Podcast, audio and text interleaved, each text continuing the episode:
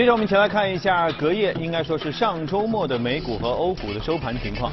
经常看我们节目，你会知道美股和欧股经常是一天涨一天跌，这很少会出现连续好几天下跌的情况。继之前一天下跌之后，美股在周末啊基本上都是录得了上涨收盘。道琼斯指数上涨百分之零点四四，标普五百也涨了百分之零点三七。我们来连线一下第一财经驻纽交所记者李爱玲，请大家做下介绍。你好，爱玲。早好，主持人。美股连续五天低开，道指早盘最多曾跌超过三百五十点，三大股指曾经在尾盘发力，道指一度涨超过一百七十点，但是呢又难以为继。美股经历动荡的一周，苹果连续几天领跌道指，本周的累计跌幅达到百分之七，较上周五的市值抹去六百八十亿美元左右，破创年内最大的单周跌幅。英特尔本周下挫百分之十，市值蒸发大约两百三十亿美元。卡特彼勒一周跌幅约为百分之六。网约车鼻祖优步正式登陆纽交所，开盘之后的两个多小时之后才产生第一单交易，首日开报四十二美元破发，较招股价四十五美元下跌百分之六点六，市值低于上一轮投后的七百六十亿美元的估值。优步 CEO 达拉在敲钟仪式之前接受媒体的访问，他说股市动荡导致了投资者有所迟疑，但是呢公司更加希望投资者能够长期的持有。他指来福车上市以后的股价表现，的确是给公司采取了更为保守的定价策略，并且选择较为熟悉的基石投资者。被问及如何定义上市的成功，他指首个交易日股价稳定略高于发行价已经是比较理想。不过衡量公司的成功与否，还是要放在五到十年的维度来看。二零一六年，优步中国与滴滴合并，成为对方少数股权股东。截至二零一八年九月三十号，优步持有滴滴大约百分之十五点四的股权。来福车在优步第一单交易前后承压，最多曾经跌近百分之九，上市至今累跌百分之三十二。在异动的中概股方面，老虎证券日内曾经重挫百分之十六，一度跌破八美元的发行价，二十天的跌幅达到百分之五十。陌陌一度跌超过百分之十二，该公司公告指暂时关闭用户发布动态功能。主持人，好，谢谢。接着我们来看一下欧洲市场三大股指的情况。欧洲市场有涨有跌，德国 DAX 指数非常优秀啊，一下涨了百分之零点七二，这个涨幅在去年一整年都不太常见。啊，法国指数录得上涨，而英国富时指数却是微微下跌。具体情况我们来连线一下第一财经特约记者陈曦宇，你好，曦宇。嗯，好的，主持人。上周五，欧洲股市以涨跌互现，结束了一周以来的跌跌不休。截至收盘，只有英国富时一百指数微跌。由于公布的德国三月出口数据达到了百分之一点五，好于预期，受此提振呢，德国 DAX 指数涨幅较大，欧洲斯托克六百指数、法欧汽油三百指数、法国 CAC 四零指数涨幅次之。从当天公布的其他经济数据来看，英国的一系列经济指标表现较好。英国财政大臣哈蒙德表示，最新的 GDP 数据显示，英国经济依旧稳固。欧洲央行管委汉森指出。将等待并观察未来几个月经济走向如何，并不急于对于欧洲央行政策评估进行讨论。近期欧元区的数据有复苏的迹象。脱欧方面，欧洲理事会主席图斯克上周五表示，英国取消脱欧的概率为百分之三十。有市场分析认为，英国与欧盟签订自贸协议将是脱欧的最终结果。预计英国央行将在二零二零年第一季度加息至百分之一，与四月调查一致。本周欧元区将公布一季度 GDP 和三月工业产出数据，英国将公布三月失业率数据，法国将公布一季度失业率和四月 CPI 数据，德国将公布一季度 GDP 和四月 CPI 数据。主持人。好，谢谢西雨。周末发生了很多事儿啊，当然最关很多朋友会关注到美股当中就是优步的上市，因为曾经被誉为是多少年内好像是最大的一个 IPO，但是上市之后却录得一个跌破发行价，第一天上市就就下跌，这样一个尴尬的局面。到底是共享经济有问题，还是这个共享的整个的概念，或者只是优步他们所处的这个行业遇到的一些小小的尴尬？今天我们和嘉宾一起来聊一聊。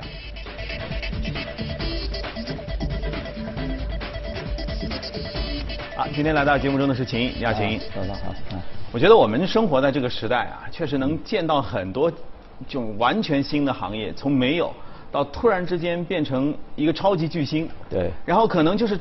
突然之间就就悄无声息了，当然也有一些可能会面临一些坎坷。如果他们能在未来走到更长远的背后以后的话，也许会是一个挺好的事儿哈。对，我觉得我们现在经常能见到这个。你看优步就是一个很好的例子。当年多么多么的光芒万丈，共享经济的这这个这个牌子一举出来，就全世界都觉得这一定是希望，一定是未来。但是为什么好不容易这上市了，定了一个呃不不不低的也不高的一个发行价，结果还跌破发行价？为什么？应该去年的时候最高的时候，它应该有一千两百亿美金的一个估值，那现在的话七百亿，那我觉得话可能也受到来福的一些影响，是吧？那来福的话现在。低于发行价已经接近二十一美金了，已经二十一美金是吧？就难兄难弟。因为整体的话，大家可能到了公中中市场，你有增长，现在来福的增长的话是百分之九十八，是吧？那么但是你在亏损啊，你就像那个 Uber 哈、优步的话，那就是基本上一年光经营业务，它还不算其他股权了，就经营业务还要亏损三十亿美金。嗯嗯。三年的话一百亿美金，那么。你 IPO 上市之后，这些老股东现在股老股东持有的市值的话，要接近三百三百八十亿美金。嗯。然后的话，这次发行的话，老股抛售了接近有十三亿美金，所以的话，大家还是蛮担心的，就是说大量的市值集中在老的这些持持有人手中，二级市场现在其实并没有占占据多少一个市值，但是呢，你却马上要承担它的一些亏损啊。嗯。包括后未来的，虽然说整个一个出行服务的话，会在未来的话去替代整个就是你去拥有一辆车这么一个概念，但是车厂它也可以做，不是说你就来福或者你优步自己可以做，其他做包括无人驾驶这些，因为像这些做共享车的最大的一个问题的话，就是你庞大的数万的这些司机，你现在的话都把它定义成为一个 contract 一个 work，就是。就像我的合同跟我订了一个合同，他们有可能就说我也要像一个 full time 的一个一个员工，是吧？享受正常的医疗，那这都是未来一个比较大的一个会遇到大一个问题。一旦这些汽车厂商能够实现这样的一个无人驾驶之后不需要人了，那么你他现在的优势就会立马就会就会不存在，是吧？当然，我觉得这里面是一个问题。那当然礼拜五，还有一个比较好的，就是说，美国 SEC 美国证监局批准了一个新的一家交易所，我觉得这个也是值得大家去关注。第十四家，当然现在它具体还没有出来，就是称为一个 long term 的，就长期的一个证券交易所。它主要其实针对这个对象的话，就是这些早期的一些初创企业。你看，现在 IPO 企业，尤其是这些科技明星。平均目前来看，大概是十二年，就是一上市之后，早期的这些投资人、天使投资人哈，包括 PE 投资人，都获得巨大的一个利润。嗯嗯。但是呢，到了二级市场之后，其实大家就发现表现一般，很难获得钱了。那么在这个漫长的途中，为什么？我们去看那个 Amazon，Amazon 是九七年 IPO 上市的，发行价十八美金，到现在不断的送股。如果你持有它九七年的 IPO 到现在是一千二百七十倍，嚯，这是一个非常巨大的，就是留给二级市场有个巨大的一个空间。那么 Amazon 它成立是什么时候？九四年七月，就是短短的三年，就是在两千年左右的时间的话，一个创新企业从 idea 的一个形成到它 IPO 上市，可能也就在三年左右的时间。但现在不一样了，现在平均要拉到十二年。优优步的话是二零零九年成立的，到现在是十年。来福的话大概是七年。嗯。那么在这里面的话，其实有一种需求，就是说，包括找公众投资人，他们希望能够在这个漫长的，他们在 IPO 前期的这么几年，有机会能够介入到这些，嗯，就是为什么现在要这么长时间呢？哦我觉得第一个就是大家对科技股的一个相对来说的比较的一个追逐，所以最后估值比较高。嗯。第二个的话，它的后面的金主实力越来越强大。以前的话可能一个风投没那么个五亿十亿美金，你快点上市吧。现在大家一看哦，上来之后五百亿一千亿美金，看到 Facebook 之后就拼命的压制哦。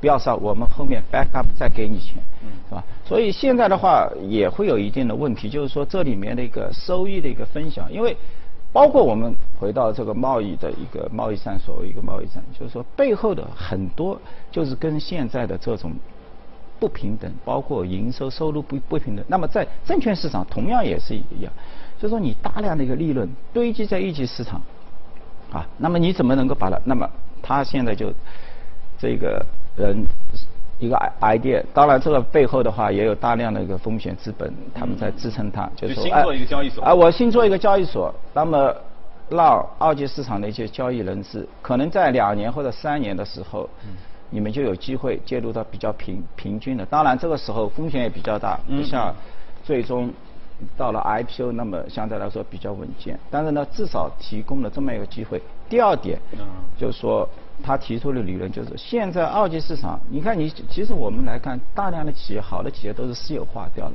二级市场的整体的一个规模，现在市值在涨。但是加速在品质不断的下降。那么他提出来一个理论，就是说 OK，我现在的 CEO 就到我这个交易所来上市的，那么他的 CEO 的一个营收不能跟跟他的一个短期的一个季度的一个收益去挂钩，甚至我都不需要你挂。这个季度报告，其实这一个季报本身的话，目前在市场上也是有比较大的一个争议的，是吧？包括沃伦巴菲特这些比较大型的，嗯。他觉得我这种都是长期的 long term 的一个 investor，长期的一个投资人，你们不应该看我这种波动率很大的一个季报，可能我就给你公报公布一个年报就 OK 了，是。或者一个半年报怎么样？那就我不鼓励这个 CEO 的话，为了短期的利益或者下一个 quarter 的话，做一些短期的行为短期行为，然后呢，他们的收入跟这个去挂钩，一下子营收冲得很快，你拿了一大笔奖金，下个季度后面几个季度都不行了，是吧？我不希望这种。第三个就是鼓励长期投资，就是你持有一个股票，就是说我这个投票权百分比也跟你的投持有的时间有关。那么就是说，你持有的时间越长，你同样一股，你获得投票的权利也越大，因为你是一个长期投资人嘛。嗯那现在的二级市场不是这样认为的，可能就是你转线进去，哪怕你持有个五天六天，这个时候开会，我也可以去跟你持有两年三年的人是一样的一个权利，只有大家都是按照同样的百分比，所以呢，他也提出就是同股不同权。对，我觉得这个的话就是发现现有的一些交易市场的一些弊端，然后的话去推出一些新的，因为我们现在的这个科创板也在上，是吧？也蛮有意义的，因为现在大量的企业都是新型的一些科技企业，可能用老的一套，并不是很适合对兼容适合现在的一个市场，是吧？嗯。啊，我明白，就说新做一个交易所，既符合新的玩法这个企业的游戏规则和分配机制，就是说如果能不能你能不能更早一点进来，就是来来分配第一个阶段。啊一的的一些获益。第二就是因为规则不一样，就比如说你说的不看季报了，我们就看业绩，或者说风险比较大，你事先得承认这个事儿，因为这里都是科创型的企业，如果成功就挣很多钱，如果不成功你就打水漂。你如果认同的话，就大家到这个关起门来玩儿，这样相对来说对外部市场冲击也会小一些，是吗？对，因为毕竟现在大量的二级市场投资人，就是说其实这个点啊，正好 Uber 上就包括来福，就大家期望都很大。嗯但是呢，买入二级市场的人，第一天买进的人全部是亏损的。对优步的话亏了百分之七，是吧？所以他就是说有这样的一个需求，就是说你可以往前推一点，但是没有这样的一个市场存在，是吧？而且大量的这些员工，比如说原来的这些科初创型企业的员工，他可能干了两年，他拿到股权了，但是你后面要十年，他离开了，这些股票都不能兑现。对那么现在的话，哎，出现这么一个市场，既反映了当前这些科技企业它人员也比流动比较频繁，同时呢。企业给到的这些员工的这些股权激励，如果有这样的市场的话，又可以及时予以兑现。嗯那么投资人的话，又可以在相对来说别人需要兑现的时候，有一个比较低的一个买入的价格。买入的一个价格。那么我觉得这样的流动性就起来了市场的流动性就起来了，是吧？嗯所以我觉得这个批准了，给他批准这个十四家这个交易所，这本身也代表了美国这个证监局改它的一种进步，是吧？需一种市场的一个需求也确实存在。所以你不觉得呃优步或者来福车他们的上市之后跌破发行价是企业本身有问题，而是因为他们水土不服？呃，我觉得第一个估值比较高，刚刚也说了。第二个就是它始终面临，因为它背后都是大量的人员，嗯，自雇的人员或者驾驶员啊这些，这个是其实永远会有一个比较大的一个风险，会有一定的一个风险，因为它去颠覆了原来这个 tax 行业嘛，是吧？所以这个始终，而且大家都看到，就是说营收是在增长，但是亏损同时也在。那么这一个持续的话。它的爆炸一定要等到，就是相对来说你的经营业务达到一个平衡。嗯。那么像来福的话，它的平衡也要到二零二二年左右。那么你可能到现在还要等三年，就在。但是在三年期间，万一有新的代代表整整个，比如说五 G 出来了，无人驾驶出来了，不需要人的各方面，那么新的这个竞争车以车厂为代表的，包括像特斯拉，它也跃跃欲试。对。包括像福特、通用。包括奔驰，他们的出行服务都一个个出来。这个时候的话，他又有技术，又有又自己控制了车，那你的优势在哪里？我觉得这个都是拭目以待。所以对现现有的这些，就是出行公司的话，估值的话，会较以前会有一定的一个折扣啊。所以我们要珍惜现在能看到的那些明星企业，因为说不定在不远的将来，它有可能就烟消云散了。对，对。啊，但是也有一些是一直会存在的，比如说吃喝。吃吃喝喝的东西哈，所以我们今天要说到一家美股呢，就是应该以后还能长期存在。我们来看一下美股方面。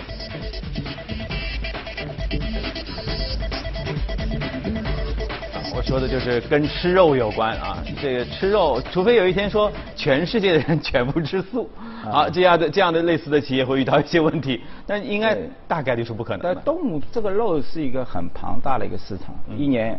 接近三亿吨不到，两点八亿吨，一点四万亿美金，是吧？就是跟汽车也是差不多。